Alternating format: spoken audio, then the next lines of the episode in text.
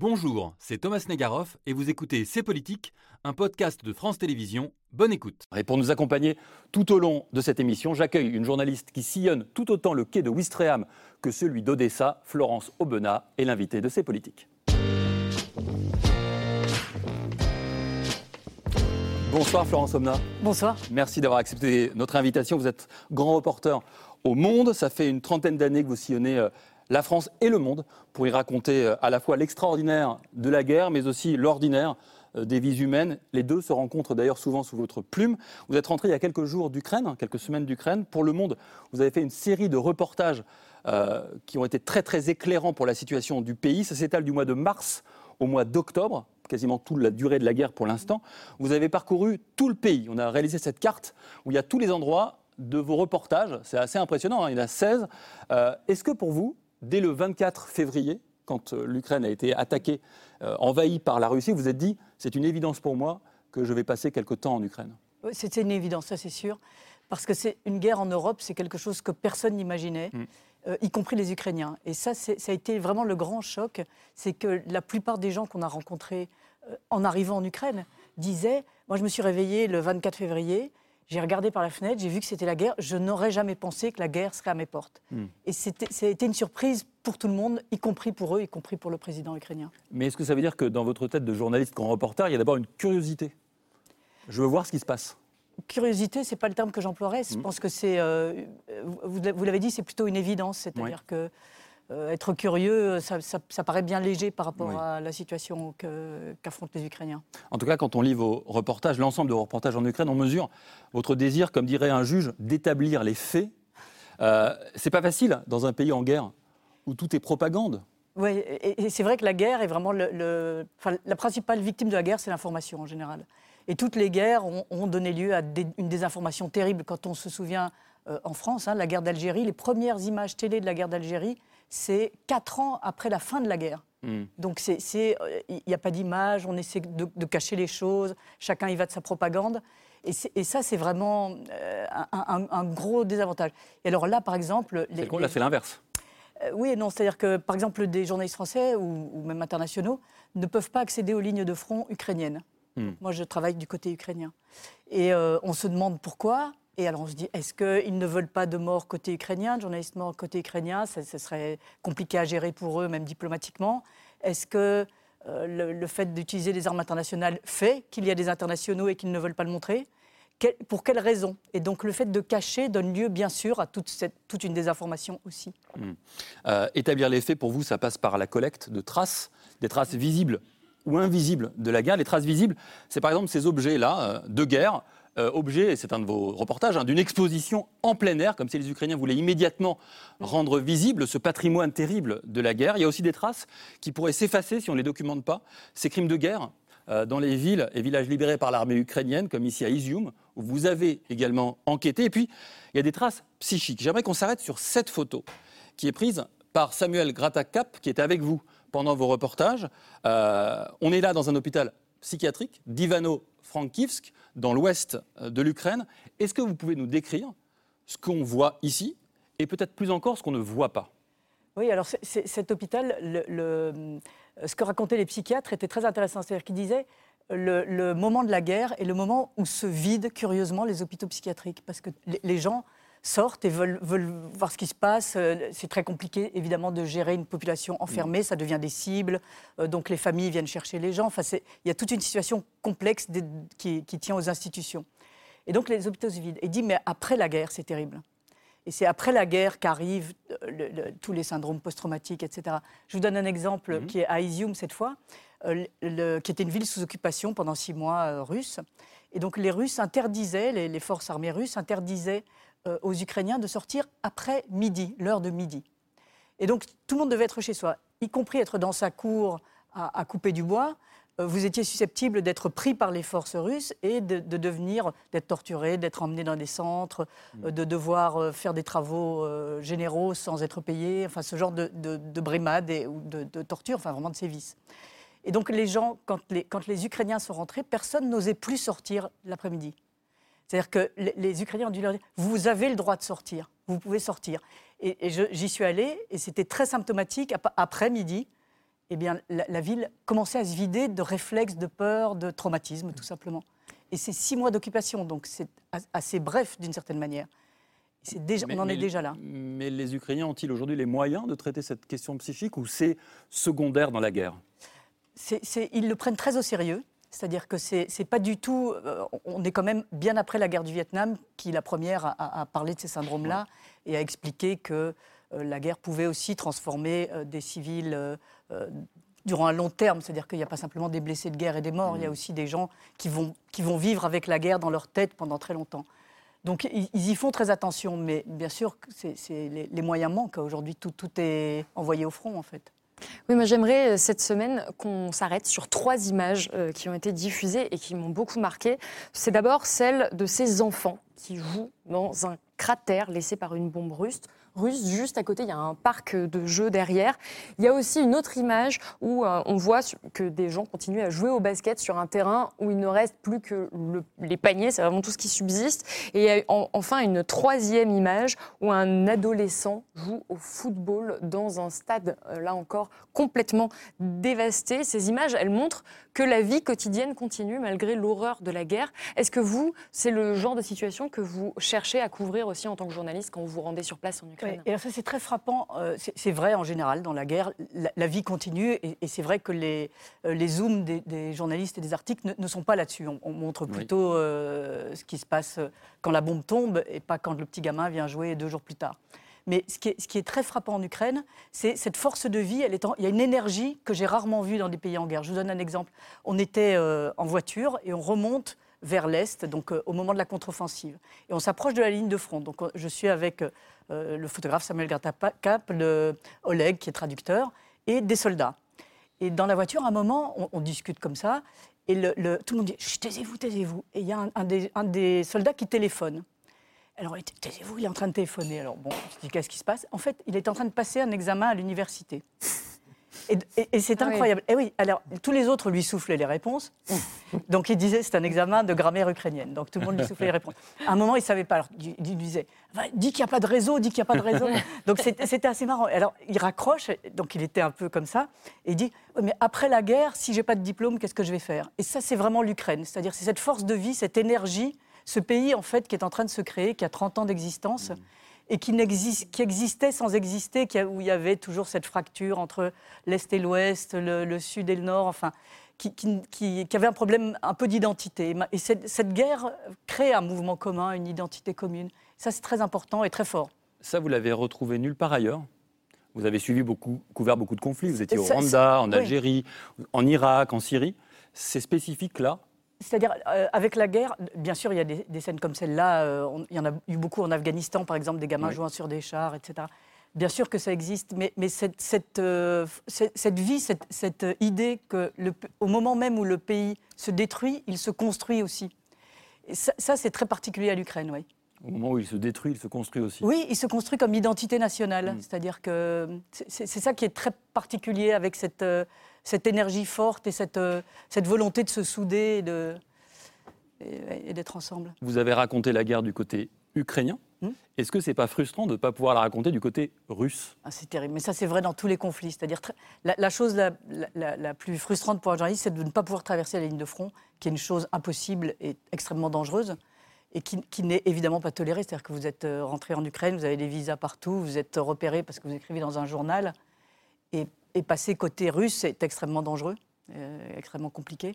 Et donc, euh, il ne faut absolument pas le faire. Enfin, en tout cas, moi, je ne le fais pas. Et donc, la guerre est bien couverte des deux côtés, mais euh, par des journalistes différents. Est-ce que, pardonnez-moi, la question peut-être elle est stupide, hein. est-ce qu'il n'y a pas un syndrome de Stockholm quand on suit un conflit que d'un côté? C'est-à-dire qu'on se dit au bout d'un moment, bah, on est vraiment en empathie complète avec le peuple que l'on suit du côté de la guerre Oui, ça, c'est vrai euh, en général comme journaliste, c'est le rapport à, la personne qu'on interviewe, au sujet qu'on est en train de traiter. Oui, bien sûr, c'est quelque chose euh, qui peut exister. Euh, je pense qu'il y a quand même... On, comprend les choses quand même, enfin je veux dire, c'est... Je pense pas que ce soit... C'est notre travail. Ça ne vous empêche pas de faire votre oui, travail. c'est ça. Gallagher, il y a, y a, un enjeu aujourd'hui majeur que vous allez peut-être retrouver quand vous allez retourner euh, en Ukraine, c'est l'arrivée du froid. Et les Russes comptent bien capitaliser là-dessus. Oui, si euh, vous voyez ces, images, euh, une, partie de, l'Ukraine, euh, vous le voyez, est, plongée dans, le noir. Ce n'est pas, un hasard, c'est une stratégie délibérée de la part de, l'armée russe qui, l'assume pleinement. Le président Zelensky, vous le savez, accuse l'armée russe, je le cite, de transformer le réseau électrique de, son pays en, champ de bataille. Écoutez d'ailleurs à, ce sujet ce que dit un député russe à la télévision. Объектом идет классик. Отсутствие электроэнергии – это отсутствие воды, отсутствие холодильников элементарных, отсутствие канализации. Ни тепла, ни воды, ни канализации, ни света не есть приготовить. Дальше, как жить в стране, в которой ничего не работает? Ils ne pourront pas survivre, sachant que quelques secondes plus tôt, il suggère même la destruction du réseau des égouts de la capitale ukrainienne pour qu'elle, je le cite, nage dans la merde. À ce stade, plus d'1,5 million d'Ukrainiens sont privés d'électricité. Plus de 30% des infrastructures électriques du pays ont été détruites par euh, des frappes. Le choix que l'armée russe veut imposer à, cette euh, population, c'est soit la reddition ou la mort par le froid, mmh. sachant que l'hiver en Ukraine peut atteindre, les températures peuvent atteindre jusqu'à euh, moins 15 degrés. Est-ce que vous pensez que cette phase de la guerre va finalement faire ressortir euh, des aspects dont on parle assez peu? C'est-à-dire qu'on parle beaucoup de l'aide militaire, mais on parle finalement très peu de l'aide humanitaire. Vous pensez que ça, c'est un sujet qui va se faire plus, plus prégnant, plus pesant avec l'arrivée de cet hiver? Ce qui est sûr, c'est que pour l'instant, tout le pays était en état de guerre, bien sûr. Mais la, guerre, au sens du front, des bombes, des, mmh. combats corps à corps, hein, c'est ça la, guerre, euh, était, était cantonnée à certaines régions. Mm. Et donc, on, pouvait imaginer que l'Ouest était relativement préservé, etc. Maintenant, la guerre, ça, c'est la guerre qui est partout. Mm. Et, je, pense qu'il faut se souvenir d'un épisode précédent, dans d'autres circonstances historiques, bien sûr, qui étaient les années 30, et Staline qui avait imposé la grande famine, Holodomor, et qui, et qui euh, vraiment a sciemment tué euh, des millions d'Ukrainiens par la faim. et c'est très intéressant de voir les résonances de ces deux situations aujourd'hui. Là, c'est pareil. C'est, on va tuer des gens euh, en les empêchant d'avoir chaud, de manger, de, d'avoir de l'électricité, de l'eau. Mais vous qui connaissez maintenant bien la société ukrainienne, est-ce que vous pensez qu'elle est en capacité de tenir? Elle, est en capacité de tenir, elle, a une, force d'inventivité qui est, très impressionnante. Et surtout, là, ce, qui, m'a beaucoup frappé, c'est que quand j'y suis retournée en septembre, donc les combats s'intensifiaient. Hein. là, les combats sont, plus importants que ce qu'ils n'étaient, euh, par exemple, en mai ou en juin. Et beaucoup d'Ukrainiens reviennent alors que les combats s'intensifient. Mmh. Alors la, question, ils disent, parce qu'à l'étranger, j'ai l'impression euh, voilà, d'abord, je n'ai pas l'argent de, subvenir à mes besoins à l'étranger, j'ai pas de travail, j'ai pas de voilà. Donc je rentre, les hommes sont, obligés de rester, hein, de 18 à 60 ans, les hommes euh, mm. restent dans le pays, donc les femmes sont seules à l'étranger. Bien sûr, les familles ont envie de se reconstituer, c'est tout à fait normal. Et ils, ils, disent, eh bien, voilà, je préfère être dans mon pays en guerre que de, le regarder à la télévision. Et on se battra tous ensemble. Et, je pense que les, les civils ont une force et un courage qu'on n'imagine pas. Euh, vous avez prévu de retourner en Ukraine? Oui, je repars en décembre. Pour euh, combien de temps, vous savez déjà? Oui, c'est toujours un peu la même durée, c'est environ 5 semaines, 5-6 euh, semaines. Oui. Vous savez déjà ce que vous allez y faire? Oui, peut-être. Enfin, à la fois, on, prévoit toujours des tonnes de choses et c'est jamais ça qui se passe. Mais l'hiver sera au cœur de votre travail, on ah, peut bien sûr, bien sûr. Ce sera une, toile de fond Je pense plus que ça. Plus que ça. le décor et le sujet. Oui, c'est ça le, sujet. Pourquoi, après être allé au Rwanda en 94, c'est votre début mmh. de grand reporter, en Algérie ensuite, en Irak, en Syrie, en Ukraine là, vous avez toujours autant de mal à vous dire reporter de guerre? Parce que c'est pas vrai. C'est-à-dire que j'ai des confrères qui sont reporters de guerre, vraiment qui ne font que ça. C'est pas du tout mon cas. Je, travaille beaucoup en France aussi, et, c'est un choix délibéré. C'est-à-dire que je n'aimerais pas ne faire que travailler à l'étranger, ne faire euh, mm, des situations de très grande violence. Je pense que moi, en tout cas, je sais que je perdrais euh, le sens des réalités. Et au bout d'un moment, je, pense qu'on a tendance à traiter la guerre et à ne pas traiter l'ensemble d'un pays en guerre.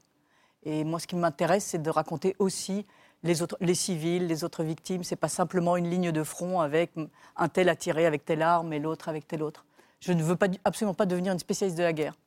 Et vos retours en France ont une fonction dans votre travail?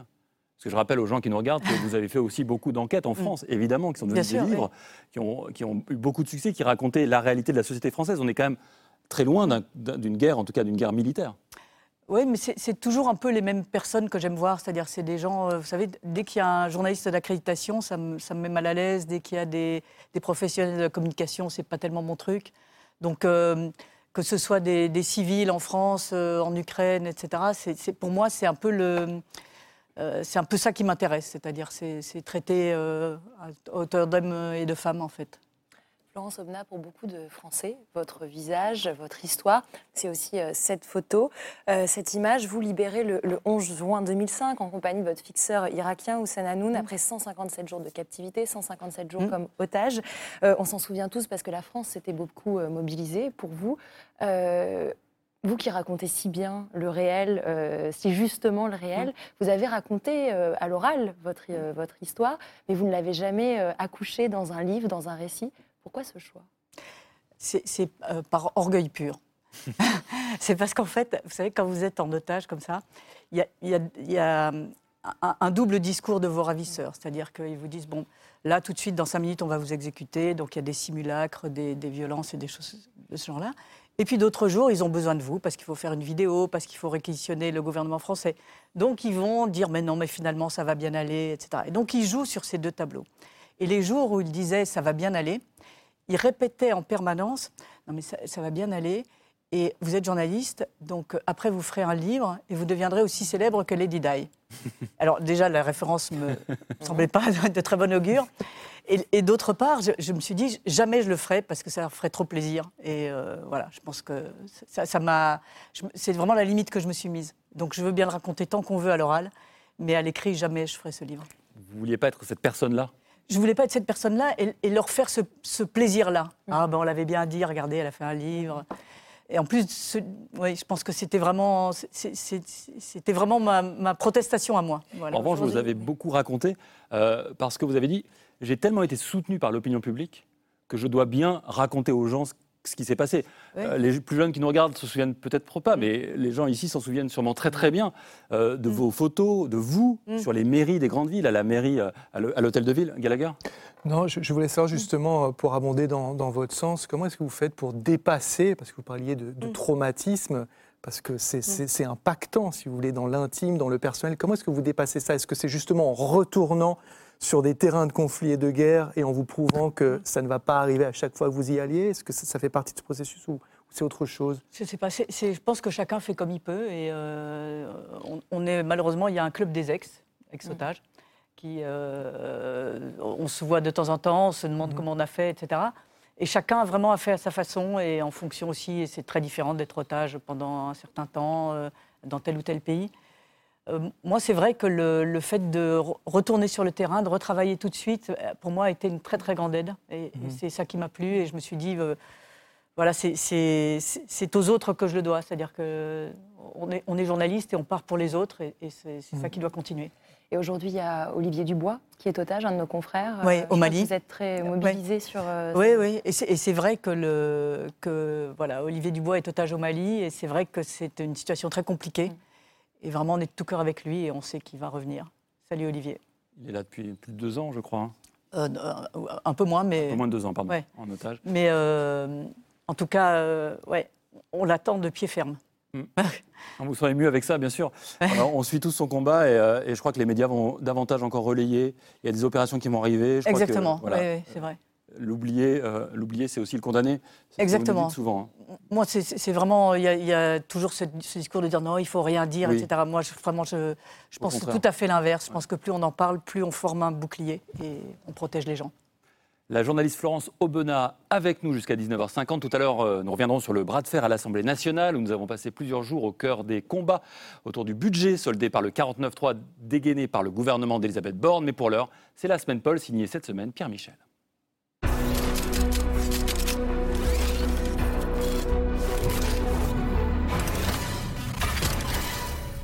Ça fait du bruit. Ça fait pas mal de bruit. Ça fait quand même beaucoup de bruit. Sur le terrain militaire, Poutine est à la peine. Alors cette semaine, il a investi le terrain médiatique. Pour mobiliser ses troupes, il a montré que s'il le fallait, il pouvait tirer. La propagande tourne à plein régime. La semaine Paul, c'est parti.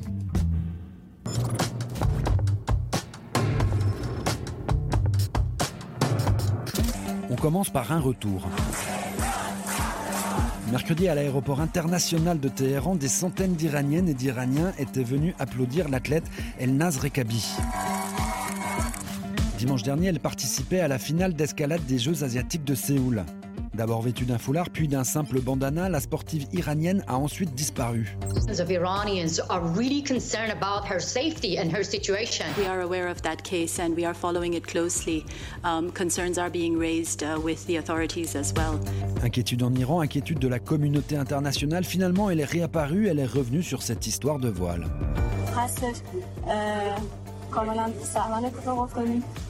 داستان و می‌کنم استوری که گذاشتم کاملا توضیح دادم Justification ou dénégation, une explication qui laisse surtout penser qu'elle a fait l'objet de pression.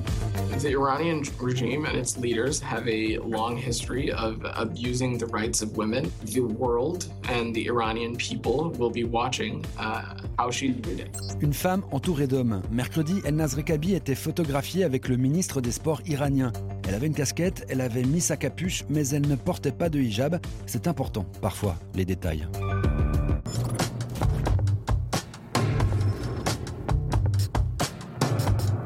I will lead the Conservatives into the next general election. Definitely. Well, look, Eh ben non, jeudi, Liz Truss a jeté l'éponge après seulement 44 jours en tant que première ministre. I cannot deliver the mandate on which I was elected by the Conservative Party. C'est la fin d'un feuilleton d'une semaine cauchemardesque et d'une agonie politique à Downing Street. I have therefore spoken to His Majesty the King to notify him that I am resigning. Alors que les Anglais brûlent leurs factures et que se multiplient les manifestations contre l'inflation, The Prime Minister is cowering under her desk and asking for it all to go away. Liz qui se voyait comme la nouvelle Thatcher, est surtout devenue la première ministre la plus éphémère. I guess under this Tory government, everybody gets to be Prime Minister for 15 minutes. Vilipendée par l'opposition, descendue en flammes par la presse, I am a fighter and not a quitter. Liz Truss était encore là, mais son programme avait déjà entièrement disparu. Two-year energy freeze, gone. Tax-free shopping, gone. Economic credibility, gone. Humilié à la Chambre des communes comme à Buckingham Palace, Your Majesty, lovely to see you again. It's a great pleasure. cette semaine, Liz Truss n'a pas survécu à l'hostilité au sein même de son parti. 55% believe the Prime Minister should resign now. On se demandait, tiendra-t-elle jusqu'à Noël? Tiendra-t-elle la semaine? Le Daily Star s'interrogeait entre une salade et la première ministre qui se décomposera le plus vite. La laitue a tenu, elle est même devenue un peu connue.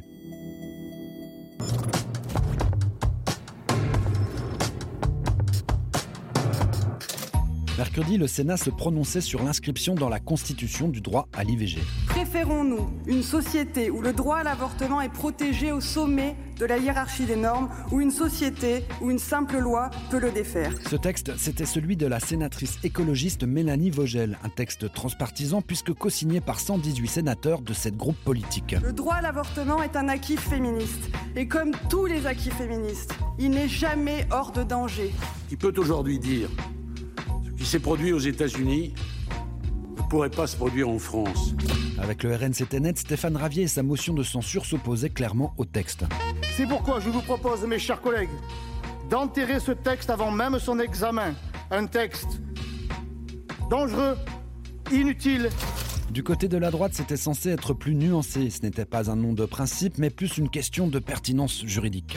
Nous devons écrire le droit. Nous devons écrire la législation.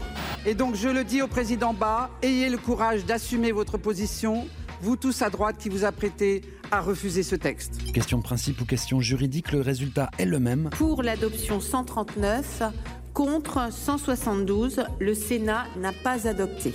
L'IVG dans la Constitution au Sénat, c'est non.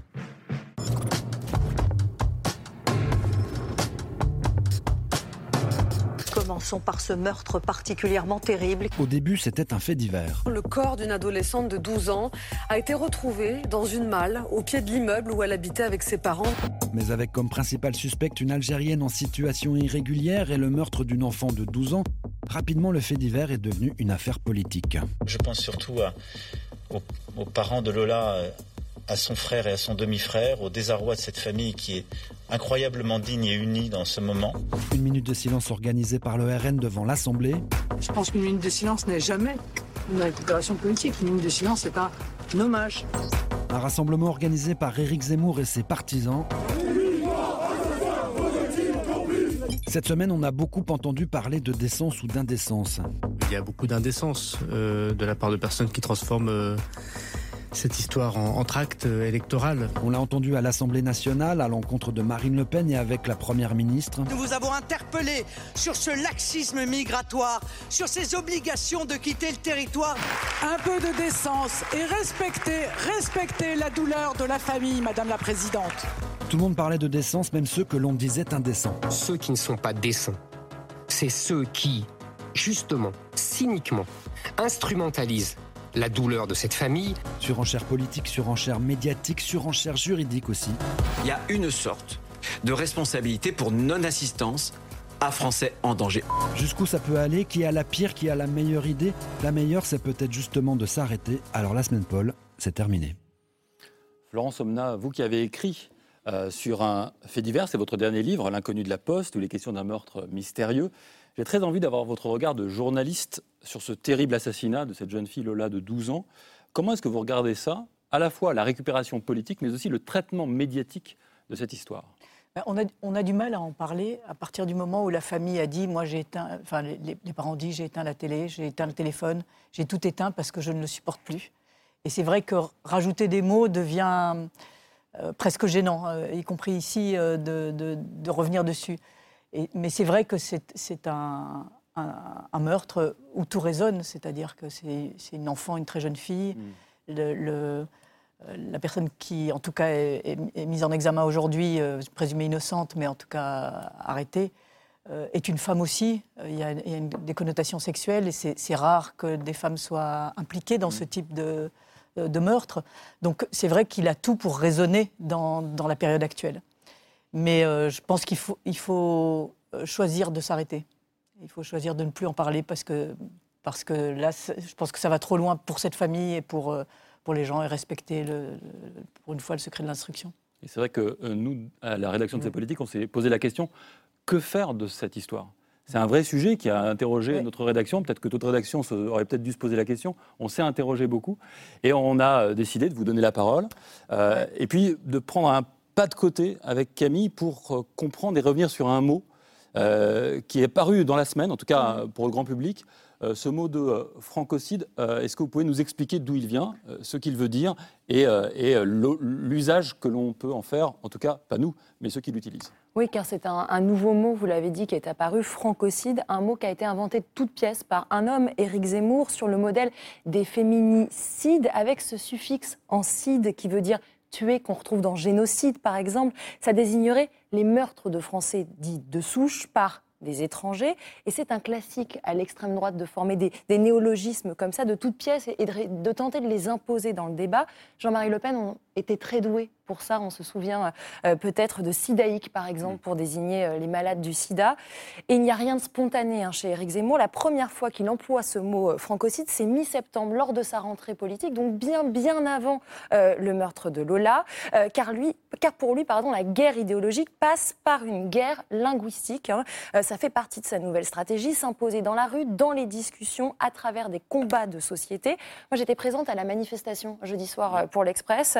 Euh, on a pu voir ces portraits de Lola accompagnés, et c'est intéressant de, ce hashtag, ce mot-clé pour les réseaux sociaux euh, euh, à, à destination d'Internet, car Zemmour a théorisé hein, le fait de se servir de tous les faits divers, tous les drames, pour nourrir une idée, celle que l'immigration tue, avec toujours la même technique. On passe d'abord par les réseaux sociaux, ensuite on intègre les médias et on fait son entrée dans les foyers. Alors cette semaine, les équipes n'ont pas hésité à acheter les noms de domaine au nom de Lola euh, pour faire monter le, le sujet. Alors cette fois, la famille est trop grosse, on l'a dit, euh, la ficelle est trop grosse, pardon. La famille a demandé à ce qu'on arrête d'utiliser son nom pour faire de la politique, mais le terme, lui, a tout de même percé le plafond de verre. Et je pense qu'il est important de prendre ce moment de recul pour voir comment il va, dans quelle stratégie il s'insère.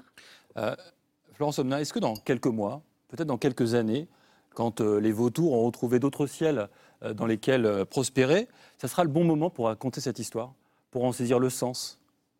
Sans doute, sans doute. C'est vrai que le, le prendre maintenant oblige à traiter l'aspect politique et non pas l'aspect humain, euh, Mm. qui est euh, évidemment le plus important et le plus intéressant.